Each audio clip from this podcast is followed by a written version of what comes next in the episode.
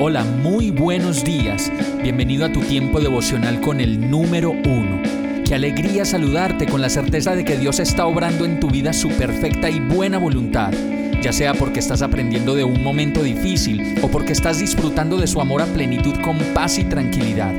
Llegó la hora de tomar tu Biblia, pues de seguro Dios te va a hablar, te va a reconfortar y lo mejor de todo, te va a dar las respuestas que estabas buscando. ¿Qué esperas? Vamos, súbete de una vez en este pequeño pero eterno vuelo devocional con destino al cielo.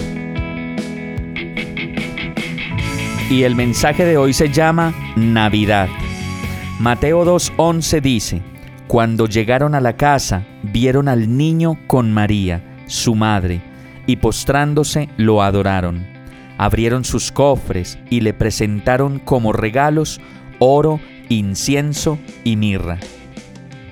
Una promesa de amor inspiró al profeta de Isaías cientos de años antes del nacimiento de Jesús, promesa que se cumplió en el tiempo señalado, según lo relata también el Evangelio de Mateo.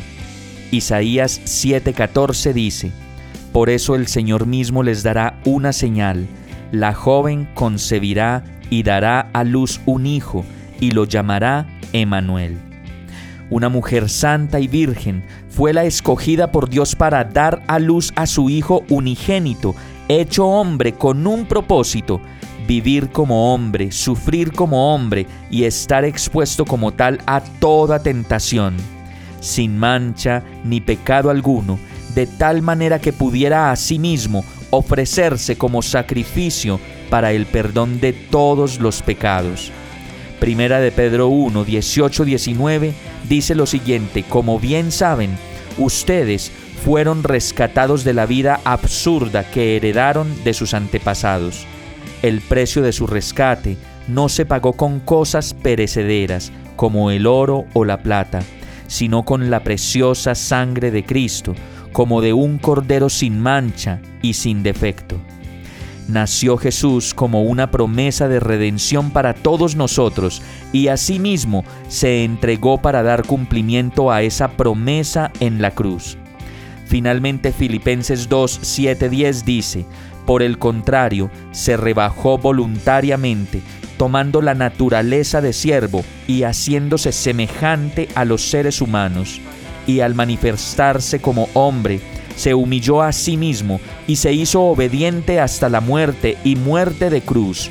Por eso Dios lo exaltó hasta lo sumo y le otorgó el nombre que está sobre todo nombre, para que ante el nombre de Jesús se doble toda rodilla en el cielo y en la tierra y debajo de la tierra.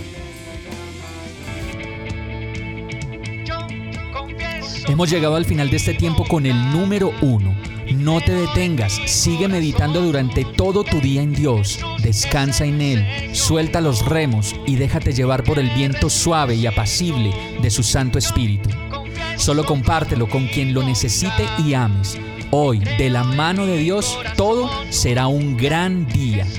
Para más información visita nuestra página www.iglesiabierta.com o llámanos al 313-334-0116. Oramos y rogamos para que cada día te enamores más de Dios y para que no pares de pasar todo tu tiempo con el número uno